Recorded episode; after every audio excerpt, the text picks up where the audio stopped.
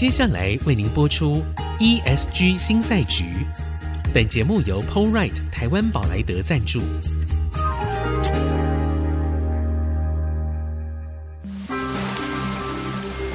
这是企业永续的世纪挑战。这是绿色浪潮下的供应链课题。再造优势前瞻的产业竞争力。欢迎加入 ESG 新赛局。掌握先机，创造新局。欢迎来到 ESG 新赛局，我是节目主持人、人工智慧科技基金会执行长温怡玲。好，我们今天呢，再一次邀请到一家新创来到我们的节目里面。其实上一次我们邀请他来啊，大概是我们节目刚开始的那个头几集。好，那当时呢是。真的一家还蛮新的新创，经过了一年多之后，哈，我们看到那个外面环境这样风雨飘摇呢，哎，新创它其实慢慢的茁壮哦，而且还在这段时间得了非常多的奖项。好，那在业务上面也有非常多新的尝试。好，那我们先欢迎哦，今天来到我们现场来宾是卧龙智慧环境的总经理谢文斌。哎，主持人还有各位听众，大家好，我是卧龙智慧环境的谢文斌。那个文彬，我们认识相当长的一段时间了。然后在这几年里面，我看着他从台积电的主任工程师，好，然后出来创业，然后一步一步哦走到这个地方。所以其实他做的这件事情，跟一般我们现在在谈的，其实有蛮大的一个差距哦。因为我想我们在 ESG 这个范畴里面，只要谈到能源，我们很多的部分都是聚焦在电。但是其实水一直是台湾很重要的一个问题，因为台湾虽然下雨会暴雨，是，但是我们水啊，大部分的时候它留不住，是。好，所以我们经常就是在跟自然环境的这种搏斗当中，其实呢，在里面会需要非常多的科技，非常多的智慧，好，可以来协助我们看要怎么样处理好这个水的问题。那在世界各国对于水的问题啊，它其实也非常关注。我想最知名的一个例子，应该是在去年。去年德国的电，好，它呢核能受到一个阻碍，是因为温度太高，所以河水太热，所以它没有办法核能发电。好，这我们非常大白话来讲，就这样。所以其实水这件事情哦，因为在台湾对我们来讲，我们会形容嘛，就说你把我当自来水嘛？一开就有，所以这个水 非常的便宜。嗯，但。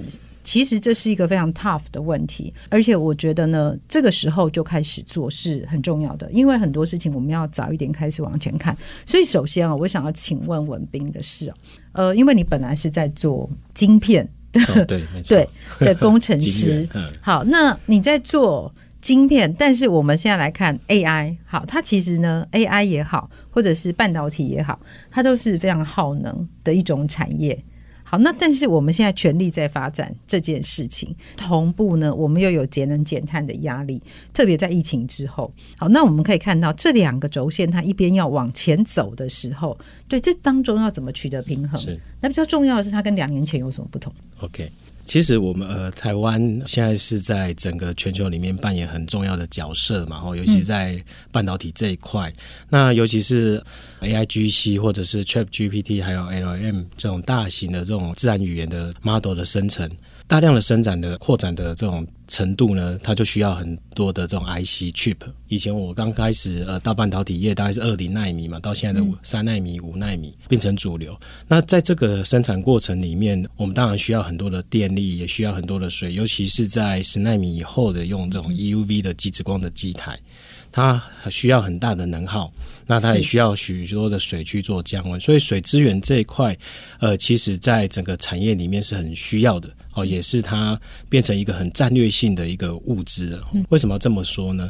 因为当如果一旦缺水，包含在整个的供应链上就会有问题，那也会不是只有台湾的问题，是全世界都造成的影响。是，那水就像如同主持人刚才讲的，在台湾是很便宜的。那像在新加坡，可能一一顿水就大概四五十块，我们大概只有十块钱。嗯。所以在产业在选择上面，我当然就是以自来水为主。是，那当然我们现在有一些呃再生水的推动这一块。哦，尤其政府也在大力的推动。那呃，以龙头厂来说，已经开始在 TCFD 这一块，它就开始揭露说，我出了电的问题，我那我水怎么解决？他们就会宣告说，我可能就要使用再生水。我打岔一下，对 TCFD 可以跟我们解释一下吗？还是什么？对，OK，这是一个呃，对于环境的风险对公司的影响的一个问题哦。对，整个在 ESG report 里面，或者是公司在营运里面的内容，我们就需要说去揭露哪一些的这些包含原物料啦、环境啊，会不会对我的生产会造成影响？嗯，那在水这一块，其实呃，近年来在 ESG report 大家都会提到这个问题，不管是半导体、面板、石化，各个产业都会提到。那显示，尤其是在两千零二十年到嗯两千零二十三年又一次的缺水，对，那大家就很紧张嘛。包含那时候在以前前老板 Mark 刘德英也提到说，电的问题在就是水，大家比较紧张。那所以说刚才提到再生水，再生水是我们把。生活污水收集起来以后，经过一些物理啦、生物的方式，嗯、那经过薄膜，那再来使用。对，这样的水源呢，我们就可以不用再跟民生去抢这些水哦。那台湾的用水大概是百分之七十用在农业，嗯、那百分之二十用在。我们的民生十 percent 才用在工业哦，是。那当然有一些变化了，尤其是现在中美贸易的一个竞争以后，很多台商回流，回流哦，所以说我们的用水量就增加了。那一旦呃我的需求这么多，供应又减少的时候，就会变成供需不平衡。哦，那所以气候的变迁还有我们环境的影响，那为什么要这么快的推近零碳排？是对，所以说比尔盖茨也讲嘛。净零碳排确实是一个人类的奇迹哈，大家全部动了起来，是哦，所以说在这一方面，我想水资源在未来，其实在现在就非常非常重要。那我们怎么让再生水可以顺利的推动？哦，那我刚才讲过，把这些生活污水收集下来以后呢，经过净化，我就可以提供给工业去使用。那原本的十 percent，我就可能可以。不会再去跟民生去竞争这些水，反正是民生用完了，我再拿来使用。嗯嗯、我想这一块的这种未来的这种水资源的多样性或多元的来源，我想这个是对于台湾是一个很正向的一个发展。所以，其实，在经过这两三年里面，我们又遇到了一个，其实现在水的这样的一个状态，它某种程度来说也是一个气候异常之后它所产生的结果嘛。对，所以我们在看这件事情的时候。呃，就是这种是外行的问法哈，但是我还是要问一下，对，就是当我们在处理这么多的水的时候，会不会它其实是一种转移？好，就是能耗的转移，就是呢，呃，我反而是把电用的很多了，对，会会不会发生这样的状况？是，我们主持人也是很内行的，还没有没有没有，我们问一个外行的问题。呃，其实我们现在做一个事情哈，那呃。呃，现在人工智慧的呃智慧化以后，我们怎么切入到水这个行业哦？嗯、那水这个行业其实也也是百年大业的哦。那怎么利用这种智慧化的技术跟数位转型，人工智慧化让它更提升，让水质更加，嗯、那降低这 operation 的 cost。那您刚才提到一个很重要的重点是。现在电费都在涨嘛，那大家在谈能源的问题，那能源又占碳排的将近工厂里面至少一半的这种碳的贡献哦。那水也是一样，因为水它是需要呃所有的这些 pump 啦、马达啦这些动力设备都需要电力的，对对，所以需要电力来做净化。那它每个每个 operation 每个 unit 都需要电力，哦，包括搅拌机啊、加热机等等。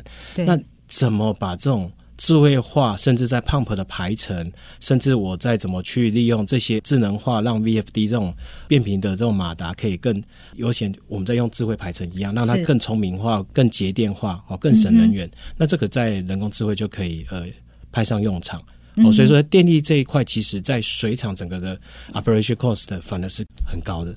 所以，我们现在就在推智慧水厂，怎么去减少电力啊？利用人工智慧的方式，那除了水质更好以外，再就是怎么让它的电力的 cost 可以降低。对我，因为我知道，其实像能耗这样的事情，它其实会转移。我刚为什么问那个问题，是因为呢，我从一个家庭主妇的观点出发，我们经常在做资源回收的时候，我为了要回收塑胶、保特瓶、回收纸，所以我们会呢用很多的水去冲洗它。对，所以我其实常常一边在冲的时候，一边想说，我这样真的有比较 节能吗？对，所以像这样子的一种评估，是不是也会在你们在做整个水资源回收的时候，也会顾虑考量在里面？呃，其实，在整个评估里面，我们会依照现在现有的厂内的这种状态跟它的系统去做一个评估。一个是功能性嘛，嗯哼，那如果说它是比较高能耗，现在刚才提的再生水，它需要到。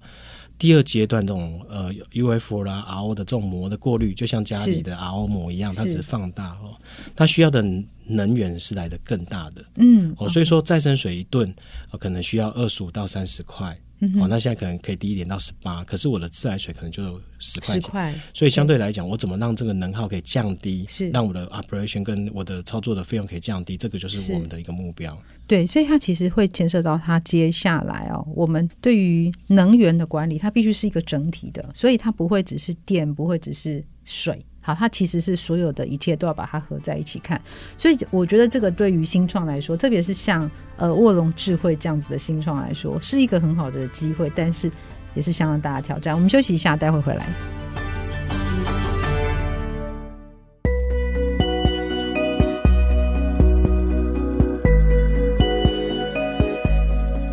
回到 ESG 新赛局，我是温怡玲。今天在我们现场所邀请到的来宾是谢文斌，卧龙智慧环境总经理啊。他本人呢也是交大环境工程的博士哦。呃，那当然，可能有一些朋友们在媒体上有看过很多关于他的报道。大家都会知道说他是那个台积电的主任工程师，然后犯傻，所以自己出来创业。而且呢，呃，他创业的这个过程呢，就正好是疫情期间，完全就是走在疫情期间，在一个最辛苦的状况底下。好，那这种辛苦啊，我觉得不是自己创过业的人不会理解。好，那同时他其实也已经遇到一个问题啊，我觉得这个问题就是呢。从二零二二年开始，整个特别台湾的科技制造业，它是逆风的。是好，那在逆风的状况底下，这样的一个新创做水资源管理，它势必是跟科技制造业是非常密切相关的。在这种大环境的变化底下哦，那对于整个水资源管理的想法，这些企业是不是有什么样的改变？那就你所观察到，跟你合作的这些大企业，他们有哪些比较明显的差异？OK。呃，其实，在水资源这一块，那近年来就 ESG 的议题嘛，还有在整个缺水状态，大家就越来越重视哦。那尤其在这种风险的管理里面，在公司治理是一个很重要的哦。包含在政府部门的这些自来水的进水啦，呃，在工业区的污水厂的废水的处理到回收，到科学园区的这些废水处理到回收，那所以说整个产业对这个水的需求量是很大的。那怎么让这些水可以再净化哦，让这原本的所有的系统可以再提升，我想这个就是我们现在在努力的目标哦。包含在水资源再利用，还有节能这一块哦。那大企业其实我们一直在瞄哦，尤其是在 TSMC，它是呃属于指标性的公司，它在整个的 commitment 或者是在环境的治理，包含的水啦、能源啊、空气污染等等原物料的管控，其他都是很 top。所以说我虽然离开了，我还是每年还是会一直看它的 ESG。我我知道，因为你也会这个 看，我就会一直很关心，因为确实。哈，因为我们在十年嘛，哈，在那里黄金时代，在黄金时期在那边，所以我们也很关心呃整个前公司的发展，还有它在环境治理里面这块的进展哈。那其实最近也看到他们其实现在在承诺二零三零年会有在再生水会使用六十 percent，那显示说我们在国内在这个再生水的使用上，接下来一定是更蓬勃发展。六十 percent 的，这是非常高的一个数字。我我想这个因为要呃符合刚才讲的。净零碳排这个议题哦，当然净零碳排很很少会想到水的议题，也是近零碳排很重要的一环哦。是，因为我们从水取水来以后，我去做净水哦，到自来水厂，嗯、那自来水厂很多的设备刚刚提到啊，这些马达啦、加药机啦、pump 都需要电哦。是，那再就是水还要有物理、化学、生物的方式都需要加药，嗯、那还有产生的这些废弃的污泥啦，或者是一些废弃物，那这些其实都是碳的来源。对，我们再想一想，其实，在工厂里面的排放的废水，原本我们都是只考虑到原物料啦，这些呃，ISO 一四零六四一四零六七这种呃，scope one two three，那这些的、呃、原物料我从制成生产，哦，它产生的碳的能耗，可是大家可以想看看，它排下来的废水也是碳的来源。是，所以如果说我的水厂可以去有效的处理碳，它也是一个很好的除碳的设施。是，甚至我生物系统可以变成一些储存碳的一个来源。嗯、我可能厌氧方式有这些甲烷气，我产生绿色的能源。哦，我想。以前这些设备其实都是旧有的方法，可是它是非常好的，所以一直在沿用。嗯、那我们怎么利用新的技术去提升它的效能，让这些更有效率化，让它产生更好的能源，或者是更纯的能源？嗯、我想这个是在数位转型跟 AI 这方面可以帮忙的。是因为我们通常哦，我自己在 AI 也。很几年了哈，没想到时间过这么快，好，就这么多年。那我们通常在面对这个问题的时候，会有一个最大难以跨越的关卡，就是我们做 AI 起家的这些工程师们，他们可能呃，他知道我要收集数据，我要建模型，哈，要清理数据。但是其实我们遇到一种新的领域的时候，专业领域的时候，常常是无法切入的，以至于我虽然收到了很多数据，但是我很可能这些数据是没有用的，因为我一开始就问错问题。好，那回过来看哦，其实，在卧龙智慧，它在这一路走来，你你觉得 AI 在这件事情上面扮演什么样的角色？有有什么样比较特别的地方？对哦，我我想刚才讲到一个很重要重点，问对问题很重要。因为 ChatGPT 开始以后，我们要学会问对问题跟往下的一个逻辑哦，我觉得很重要哈。那其实我们公司在做一个比较跟传统上的这些水务公司不太一样的地方是，尤其我本身是经过在大的公司在纯水、废水、水回收这一块循环经济的一些磨练哦。那很多新的技术、旧的技术我们都掌握。再就是我们 operation，其实我们是。很工程师，大家也知道，就是强度很强，所以很多东西我 root cause 要非常非常的清楚。就是有超过的啦，对，他们马达我都要自己拆。我想这个在外面大家现在一般的这种 AI 的公司比较少碰到。那因为这样的历练，那在前身我在公研用一个 spin off 的基金会叫环境与发展基金会，每年要承接政府很多案子，是那要去访很多的这种大小型的厂。哦，那一进去就可能要帮他做一些水处理、水回收，所以因为这样的经历来造就说。我有呃有一些 domain 的经验哦，那在人工智慧这一块，我们在切入上面到现场，我可以很知道说它的问题点在哪里。嗯，那我怎么去问对问题，找到我要的答案，衍生这种人工智慧可以很快速的导入。那也是我们现在跟业界的区别在这里。嗯，我们所有的这些同仁呢，都是上市柜 operation 的经验的人，所以说，包含在各个产业，我们在对接的时候都是非常快速，也很努力的把这些 AI 很成功的落地。我想台湾现在几个。呃，第一座大概都是我们做，包含化工啦，呃，自来水厂都是很成功的案例。嗯、是，所以你们的 AI 是怎么学的？好，这是很多人来问我这个问题，而且要怎么样学 AI 才会学得好、学得快？还有技术需不需要很高深？是。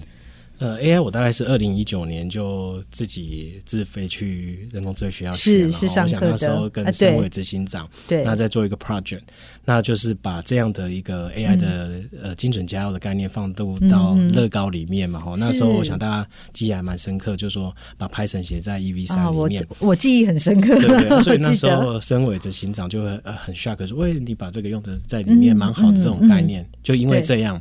二零二一年四月九号就出来成立，对，所以是他害的，就对。他的鼓励，我我想他是一个很好的的 mentor，对 对。那他给我们很多的支持跟鼓励嘛，哈，那我们也很争气、很努力的把它让落地。然后在二零二一年我成立这家公司以后，我们做了很多研发，那也做了很多落地案子，然后把这样的产品可以去经过不同的产业，包含石化、化工哦，甚至在科技业哦，半导体。哦，包含在现在净水比较呃自来水这种要求水质比较比较高的这样的一个产业，我们让让这样产品一直让让市场呢去做一个一个洗礼或者是一个呃历练哦，对，让它来得更好哦。那也因为这样的契机，国外的公司也看到我们的这样的技术能量，所以就有一些合作的机会哦。我们一直在努力。所以你其实很早就做水处理的这一段是，然后后面加了 AI 进来，你觉得加 AI 跟没有加 AI 前后的差异在哪里？呃，传统的方式大概就是半自动化跟自动化，就是大概是这这两个现象哦。那在台湾的产业里面呢，尤其是在水处理哦，大家比较不重视它，尤其在废水这一块哦。所以虽然我们有环保法规，可是呢，我们怎么让它来的更准确化，或者是更管理化，那就是靠 AIoT。至少我的系统出现问题，我至少 IoT 的这种 line 的推波来告诉我，alarm 的推波，让我知道怎么处理哦。这是在智慧化这一块，可是，在人工智慧化，我可以让它更升华。所以，更升华是说，原本很细腻的，像在半导体业，他们把制成回收率、全场排放率跟全场回收率做得非常好。可是，它要在细致化、要再往前进的时候，就需要人工智慧，因为人工智慧可以米平，就是人在控制这一块哦，尤其情绪的，或者是他可能有 miss。可是，人工智慧，你告诉他一，他就是一。对哦，那所以他可以借由大数据跟你的老师傅的经验，他去。把你十几年的经验变成一个 model，它可以很快速的帮你做一些判断跟做一些决策，是让你的水质更优，让你的系统更稳定。是，所以我想在人工智慧化就可以达到这些效应。当然，你的 operation cost 或者是你的人力就可以节省很多。所以它其实它应该是这样说，它可以去弭平或者说补足人类啊可能出现的误差。是，但是人类的经验对他来说还是非常非常重要的。OK，好，所以我们因为最近就常常大家在讲说，好像 AI 非常万能嘛。后来我们发现说，哎，不对哦，好多的时候 AI 进来怎么万万不能？到底发生了什么事情？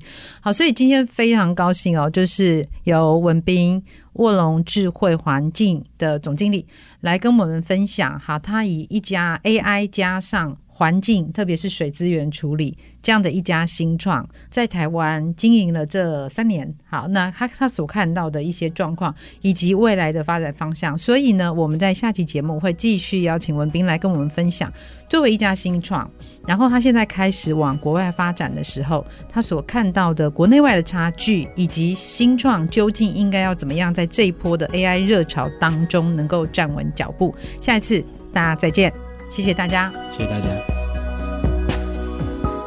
本节目由 PowerRight 台湾宝莱德赞助，PowerRight 台湾宝莱德与您一同掌握 ESG 浪潮的全新赛局。